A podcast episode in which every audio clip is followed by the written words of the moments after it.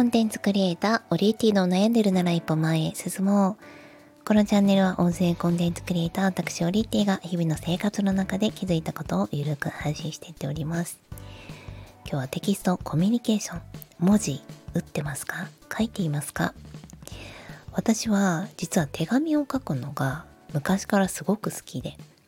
まあ、最近書くことっていうのは本当に少なくなりましたが一番多かったのは中学生3年生ぐらいですかね。お友達とずっと手紙を交換していました。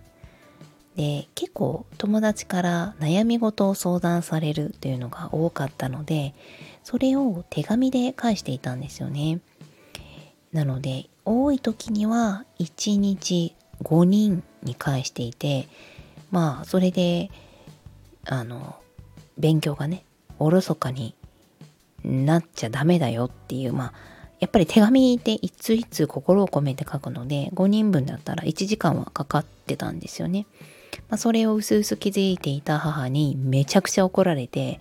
ま全手紙を捨てられるっていうね 事件があったんですけれども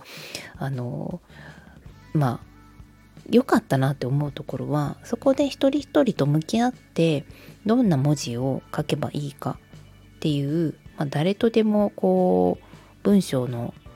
やり取りを楽しんでそしてちょっと長めにできるコツはつかんだなと思っています。話をこう膨らませるっていうんですかね。うん。でまあ一つコツがあるとすると、まあ、相手の文章を引用するってことですね。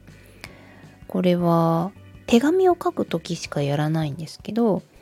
あの例えばこれこれで今日は A 君と目が合ったと思っていたけれどもその後無視されちゃって不安だったんだみたいなことを書いてる手紙があったとしたらうんそっか A 君と目が合ったけど無視されちゃったんだねっていやそりゃ不安だよねみたいな文章にするだけなんですよね。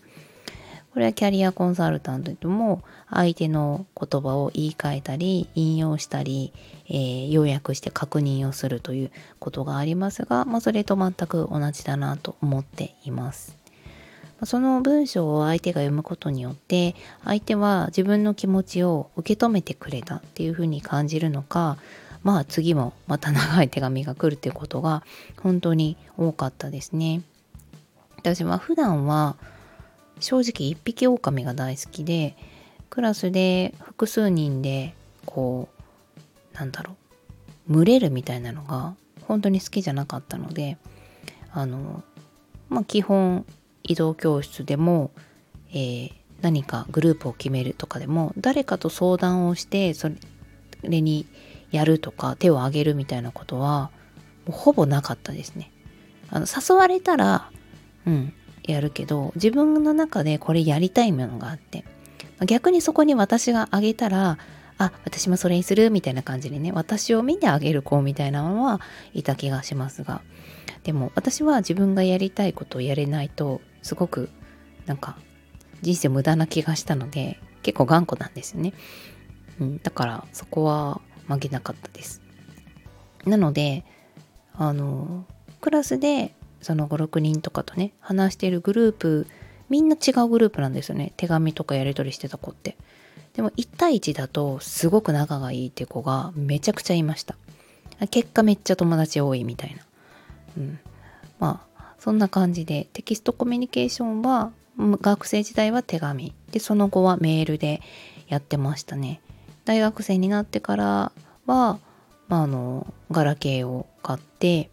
えー、初めて会った子とメッセージメールをしていくんですけどなんか同じように、まあ、受験もね終わってちょっと暇なのでメールのやり取りをしてたら本当に何人もの方と、えー、メールのやり取りをしてるっていう女友達男友達男友達含めてすごい人数だったなっていうふうに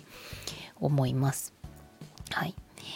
で、あ、そうね。それで、こうメールのやり取りから好意を持っていただくっていうこともめちゃくちゃ多かったです。